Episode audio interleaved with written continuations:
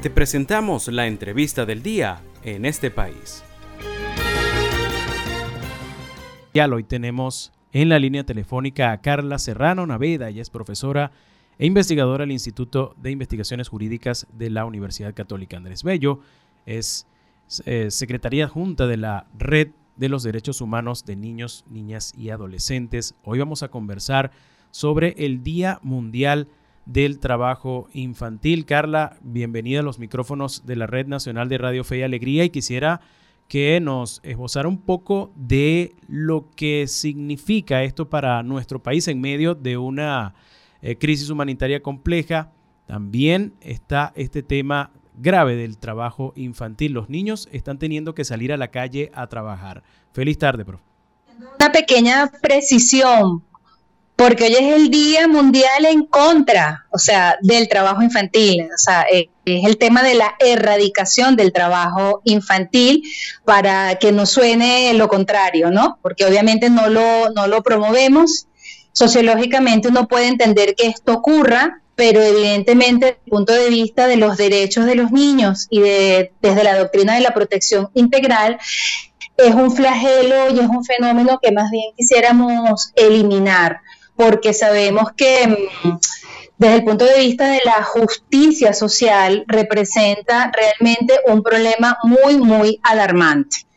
Este, entiendo por las declaraciones que han dado este, las autoridades, las máximas autoridades de la OIT, este, se está notando, se está notando un estancamiento en la actualidad con respecto a los avances que se habían tenido en los últimos años, ¿no? Este, porque bueno, la protección social no ha aumentado, porque obviamente después de la pandemia se han agudizado muchos, muchos procesos, muchos problemas.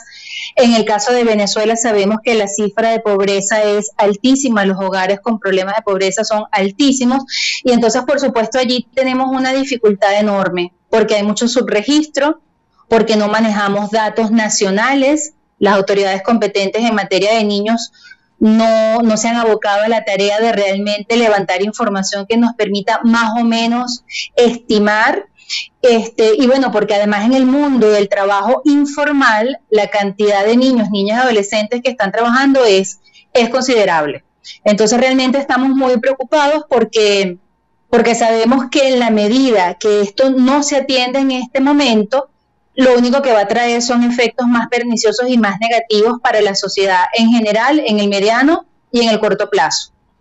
Sí, importante precisión. Si los niños si los niños, niñas y adolescentes en este momento no están en los colegios, no están recibiendo la protección a su nivel de vida adecuado, a la salud, a la nutrición, a la vacunación, a la educación, etcétera, y, y muchos de ellos se ven forzados, porque esa es la expresión correcta, ¿no? Se ven forzados a tener que trabajar para ayudar a la economía familiar, por supuesto, esto les garantiza en el futuro, cuando sean adultos, que van a seguir teniendo trabajos muy precarios porque no tuvieron la capacidad de formarse en esta etapa de su desarrollo evolutivo.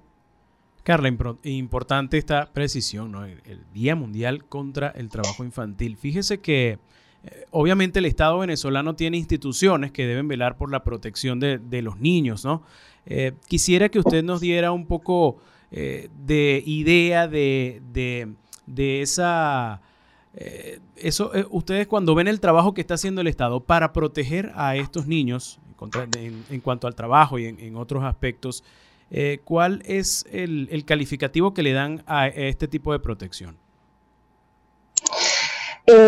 mira, por la hora tengo que ser cuidadosa con las palabras que puedo usar, pero, o sea, mínimo deficientísimo, o sea, súper débil porque lamentándolo mucho, desde que la LOBNA, nuestra ley orgánica en materia de niños, niñas y adolescentes, fue reformada en el año 2007, nosotros lo que hemos es apreciado un progresivo y constante debilitamiento del sistema. O sea, en teoría, en el papel, tenemos un ministerio con competencia en materia de niños. En los hechos no lo vemos. Tenemos al IDENA como el Instituto Autónomo Consejo Nacional de los Derechos del Niño, que también tiene atribuciones y responsabilidades en cuanto a dictar lineamientos, directrices, dar orientaciones, y eso tampoco lo vemos. Entonces, la verdad es que, como solemos decir en la RETNA, eh, los niños y las familias este, están bastante desamparados, están bastante a la intemperie y están haciendo lo mejor que pueden dentro de las precarias condiciones actuales, ¿no? Entonces es una situación bien, bien compleja, porque además, como lo dice la literatura y como lo dice la experiencia acumulada en otros países, o sea, una de las primeras cosas que se tiene que hacer para erradicar el trabajo infantil es que los adultos, padres, madres, cuidadores, cuidadores de los niños tengan un trabajo decente. Si los padres, las madres, los cuidadores tuviesen un trabajo decente, sueldo digno, un salario que les permitiera mantener a sus familias, evidentemente esto bajaría la presión a la que se ven expuestos niños, niños y adolescentes que en estas situaciones de exclusión, de desigualdad extrema, de pobreza, se ven forzados a tener que ayudar a sus papás y a sus familias para el sustento diario. Entonces, mientras no atendamos causas como esta, para todos los adultos este, responsables de los cuidados de niños, estamos en un atolladero importante, porque tenemos que crear entornos seguros y tenemos que trabajar justamente con las causas estructurales de la pobreza.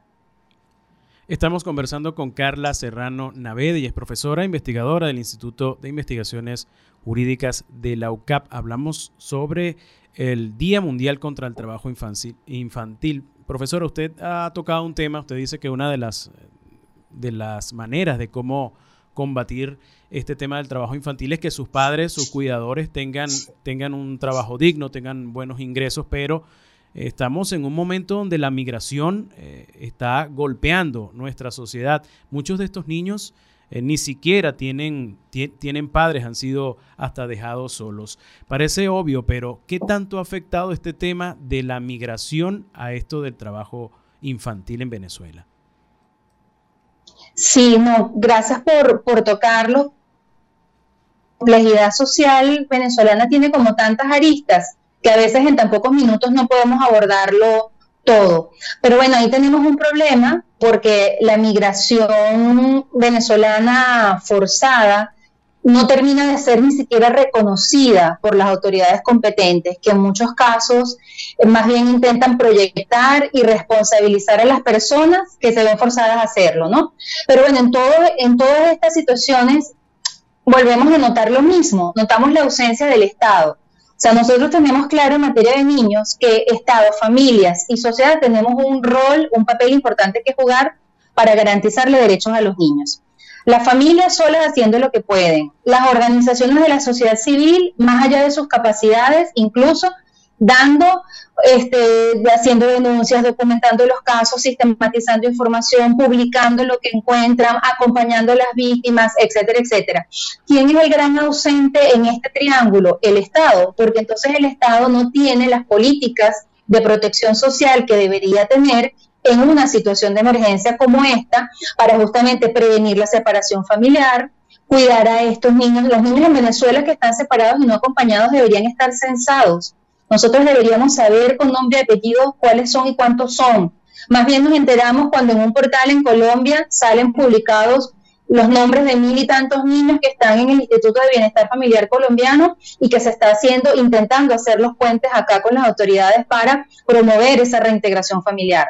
Entonces, hay tantas cosas por hacer, hay tantos vacíos, tantas omisiones, que bueno, lo que nos toca es no dejar de tocar estos temas. O sea, yo creo que todos tenemos que abrir los ojos, todos tenemos que ser cada vez más conscientes, este, apoyar más a las familias en situación de vulnerabilidad y a los niños.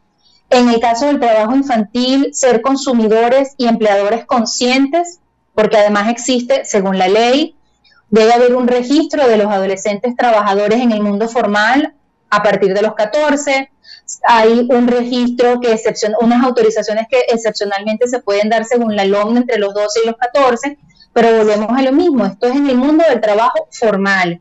En el mundo de lo informal, que es enorme en Venezuela, hay muchísimas cifras negras que no sabemos, muchos subregistros, y los niños y las niñas están expuestos a las peores formas del trabajo infantil. Pueden estar trabajando horas extras, se supone que el trabajo infantil no debería afectar ni la salud, ni la educación, ni la integridad personal de los niños. Son susceptibles, por supuesto, de cualquier cantidad de delitos y frente a toda esta gama de posibilidades tenemos que, cada vez más comprometernos, formarnos y capacitarnos para, para atender estas situaciones que son muy difíciles.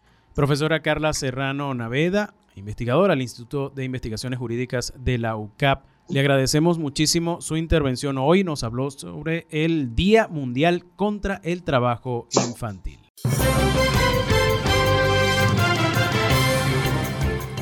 Esto fue la entrevista del día en este país.